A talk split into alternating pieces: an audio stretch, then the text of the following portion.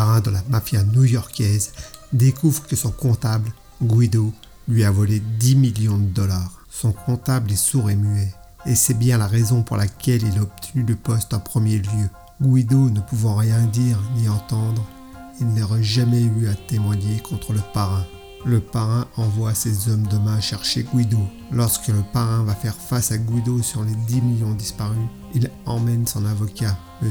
David Daon, qui connaît parfaitement la langue des signes. Le parrain dit alors à l'avocat Demande-lui où est l'argent. L'avocat, en utilisant le langage des signes, demande à Guido où est l'argent. Guido répond par signe Je ne sais pas de quoi vous parlez. L'avocat traduit au parrain.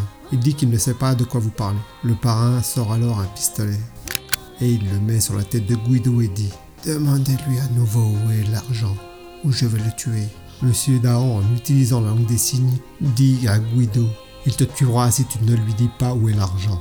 Guido se met alors à trembler et par signe il répond à l'avocat Ok, vous avez gagné. L'argent est dans une mallette noire, enterrée derrière le hangar de mon cousin Bruno, qui habite juste à côté de l'épicerie italienne. Qu'est-ce qu'il a dit? Réponse de M. Daon. Il dit qu'il vous emmerde, qu'il pisse sur votre famille, chie sur votre descendance. Il dit que jamais vous n'aurez les couilles de lui tirer dessus. Merci d'avoir passé du temps ma compagnie. N'hésitez pas à liker, laisser un petit commentaire ou vous abonner. Et à bientôt pour de nouvelles aventures.